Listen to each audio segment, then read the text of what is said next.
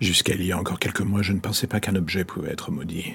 Je me disais que ce n'était que le genre de truc que l'on pouvait lire dans les romans de gare ou les délires d'auteurs de SF ou de fantastique à la petite semaine.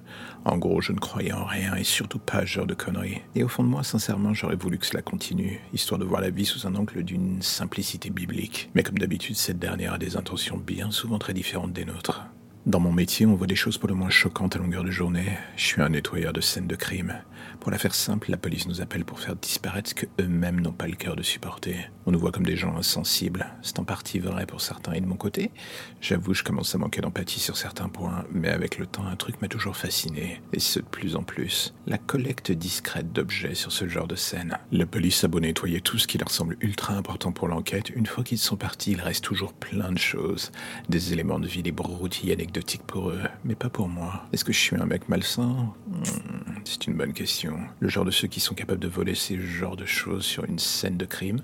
Peut-être oui, mais cela personne ne le sait donc je fais avec. Et comme un serial killer, je collectionne ces objets les uns à la suite des autres.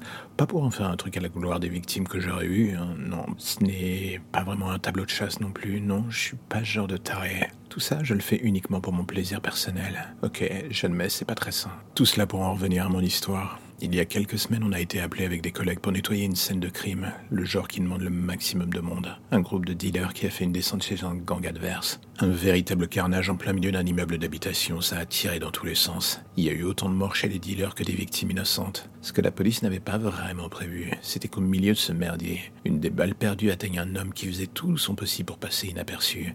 Appartement fermé, volet fermé tout le temps. On ne le voyait pas un fantôme. La raison était plutôt simple. Ce qui se trouvait dans son appartement était tout sauf équilibré. On ne savait pas grand-chose de lui. Un seul nom passe partout sur sa boîte. Mister Badak. Pas d'amis, pas de famille, et quasi pas de vie sociale. La fusillade avait eu lieu dans l'appartement d'à côté en partie. Il n'avait pas eu le temps de sortir avant que les balles perdues ne traversent le mur. Il était mort dans son salon, au milieu de ses créations. En fait, on avait découvert un atelier d'artiste dans la pièce d'à côté, le genre pour le moins spécial. Il y avait une raison pour laquelle personne ne venait traîner dans son antre. Il était le nettoyeur, celui qu'on venait voir pour faire disparaître quelqu'un.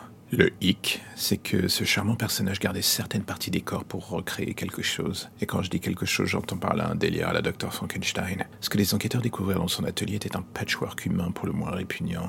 Badak avait en quelque sorte upgradé une de ses victimes pendant des mois en la maintenant artificiellement en vie. Car oui, c'était ça le la victime que la police découvrit dans cet atelier insonorisé en plein milieu des habitations était encore vivante. Mais quand on regardait son état, on se disait qu'il aurait peut-être mieux fallu qu'elle ne le soit plus. Une nouvelle main, une jambe amputée en attente de la grève d'une et j'en passe. Les expériences de cet homme tenaient plus de l'abomination qu'autre chose. La victime que l'on découvrit chez lui se nommait Jonathan, un gamin d'une cité voisine porté disparu depuis des mois. Pas de famille, pas d'amis, il vivait en se démerdant dans des petits deals. Comment est-ce qu'il avait fini sur la table d'opération de Badak Personne ne le sut jamais, vu que ce monstre emporta son secret dans sa tombe. Jonathan, qui ne fut identifié que par la police après de longues recherches, avait de son côté perdu la mémoire. Ce qui était peut-être mieux, il était désormais un monstre créé par un autre monstre. On le garda à l'abri des regards dans différents hôpitaux pendant des mois, et un soir, alors que l'on venait le voir pour vérifier l'état de la prothèse de jambe qu'on allait lui mettre, on découvrit un spectacle horrible. Deux infirmières massacrées, un policier de garde égorgé. La créature s'était enfuie dans la nature. Et où qu'il soit en enfer, Mr. Badak ne verrait jamais que sa création était bel et bien en vie. Une réussite presque parfaite. Une vie contre nature. Mais une vie que la créature comptait bien utiliser d'une manière ou d'une autre pour venger sa perte d'humanité.